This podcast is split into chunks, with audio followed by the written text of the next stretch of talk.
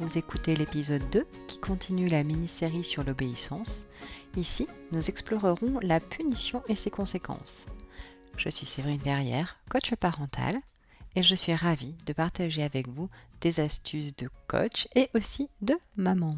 Aujourd'hui, nous continuons sur le thème de l'obéissance avec une conséquence de la non-obéissance finalement, qui est la punition. J'aime bien commencer par clarifier les mots. Un petit détour par le Larousse nous propose la définition suivante. Punir, c'est frapper quelqu'un d'une peine, sanctionner un acte, par exemple punir un criminel. Dit comme ça, je trouve que c'est un acte vraiment fort. Je demande souvent, d'après vous, pourquoi est-ce que l'on punit? La plupart du temps, les parents, les enseignants, sont amenés à punir parce qu'ils ne voient pas comment faire autrement. Il est fréquent que les parents aient commencé à discuter ou bien proposer des alternatives à un comportement qui pose problème, mais ils considèrent que cela n'a rien changé ou alors pas assez.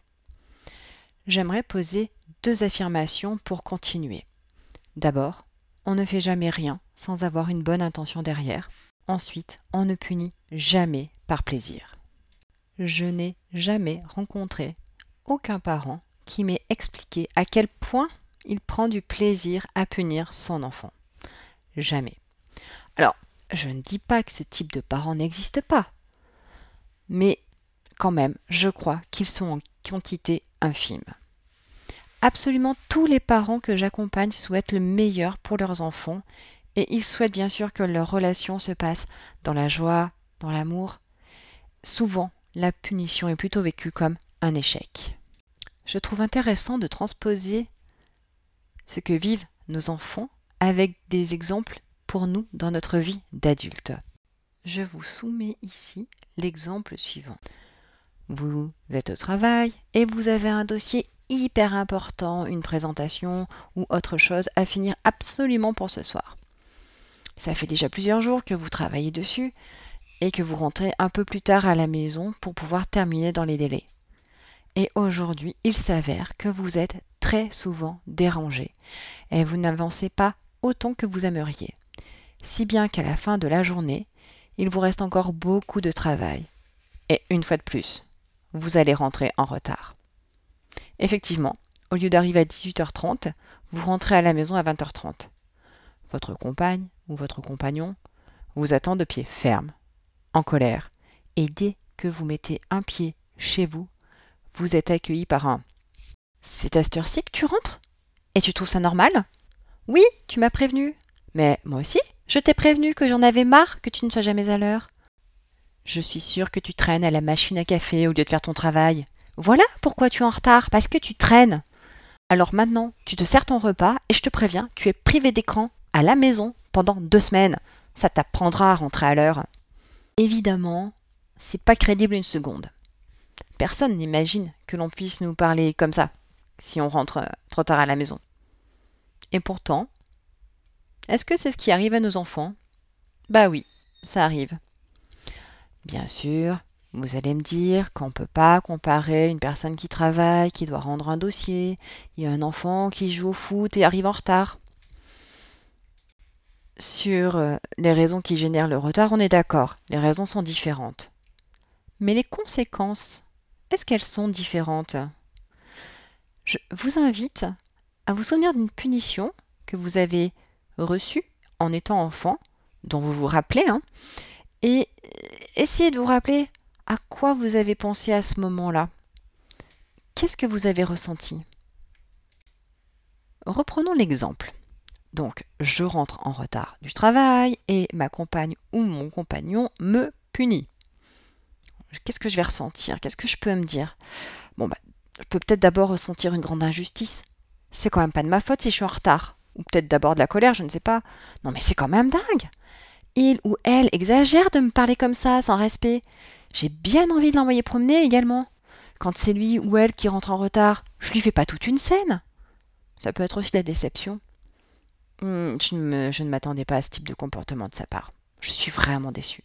Et toutes ces pensées et ces émotions peuvent arriver et cohabiter en même temps, ce qui crée une vraie tempête émotionnelle. du côté des enfants, ils ressentiront, ils penseront exactement la même chose que cet adulte. Il n'y a aucune différence. Si je prends un exemple que j'applique plutôt à des enfants, l'exemple des tâches ménagères. J'imagine, vous avez le tableau sur le frigo qui indique qui doit faire quoi quel jour. Cette semaine, c'est à Tom de débarrasser la table. Et c'est la troisième fois qu'il esquive. Bon, les deux premières fois, vous vous êtes dit, allez, c'est pas grave. Mais là, maintenant, euh, ça suffit. Il n'y a aucune raison qu'il ne fasse pas sa part. Alors, bah, vous le punissez d'écran, de sortie, de copains, de tout ce que vous voulez pour qu'il comprenne.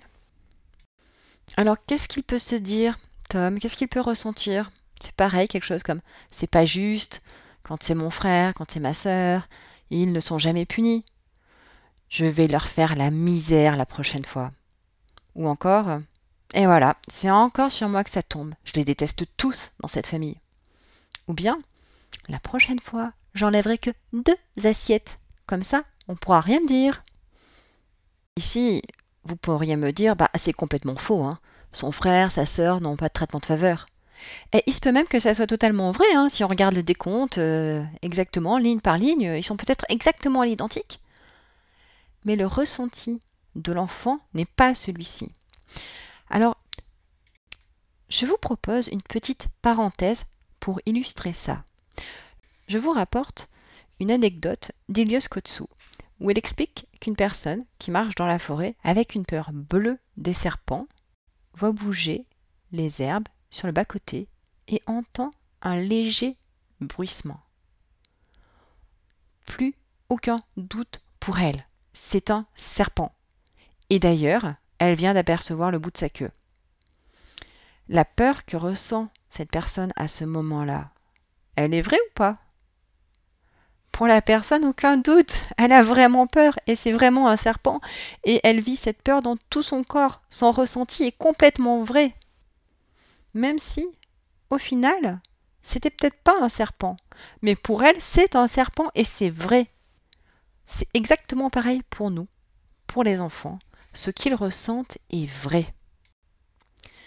Quand l'enfant a ce type de réflexion, c'est pas juste, la prochaine fois je lui ferai la misère, ou je les déteste tous, ou encore la prochaine fois je ne ferai que le strict minimum, j'enlèverai deux assiettes, finalement, ça peut amener l'enfant à développer un côté entre guillemets hein, un petit peu euh, rebelle euh, et commencer à, amener une espèce de guerre des nerfs euh, entre les parents et les enfants, entre les parents et cet enfant, où chacun va camper sur ses positions et ne va plus s'écouter.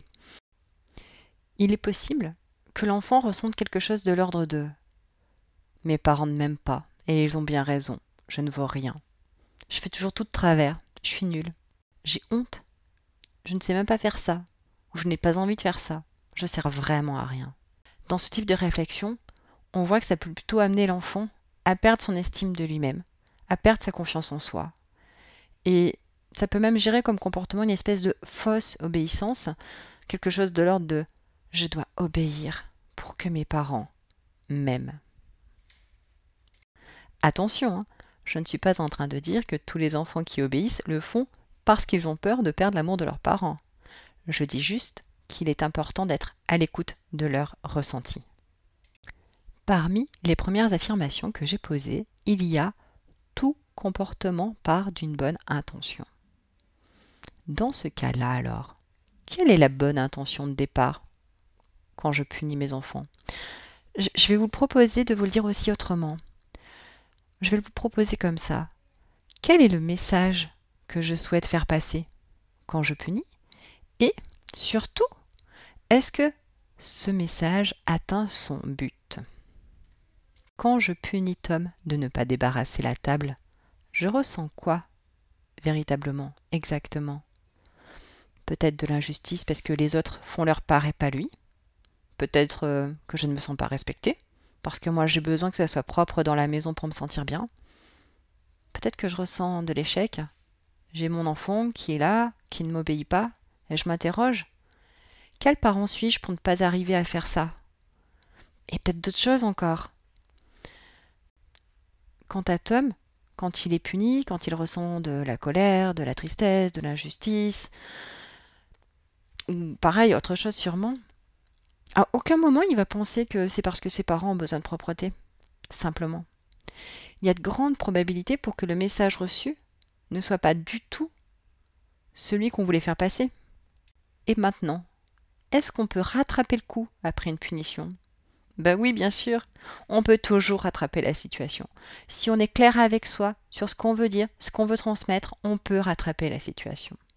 Je peux aller voir l'enfant et simplement lui dire en quoi c'était important pour moi de voir cette table débarrassée, de lui dire à quel point cela m'inquiète quand il rentre en retard, et que je souhaite que l'on trouve une ou des solutions ensemble qui soient acceptables pour nous deux. Les enfants sont comme nous, ils aiment quand ça se passe bien. Ils ne prennent aucun plaisir à se faire gronder, tout comme vous ne prenez aucun plaisir à les punir. Le petit défi que je vous propose aujourd'hui est le suivant. Je repense à une situation dans laquelle je me suis fâchée avec mon enfant et j'ai eu vraiment envie de le punir, ou peut-être même que je l'ai puni pour son geste, ses paroles, son comportement. Je me replonge dans la situation et je me demande finalement ce qui m'a vraiment touché dans son comportement, ses gestes ou ses paroles, et quel était le message que j'avais envie de lui transmettre. Et puis pourquoi pas, peut-être aller en discuter avec lui, à vous de voir comment vous le sentez. Merci de votre écoute vous pouvez vous inscrire dès à présent sur le groupe Facebook Parents comme je veux, dont le lien est dans la description pour être informé des dernières actualités. Abonnez-vous au podcast sur la plateforme de votre choix et laissez votre avis afin que d'autres personnes puissent le découvrir. Partagez à vos amis ce podcast si vous pensez qu'il pourra leur être utile. Merci et à vendredi prochain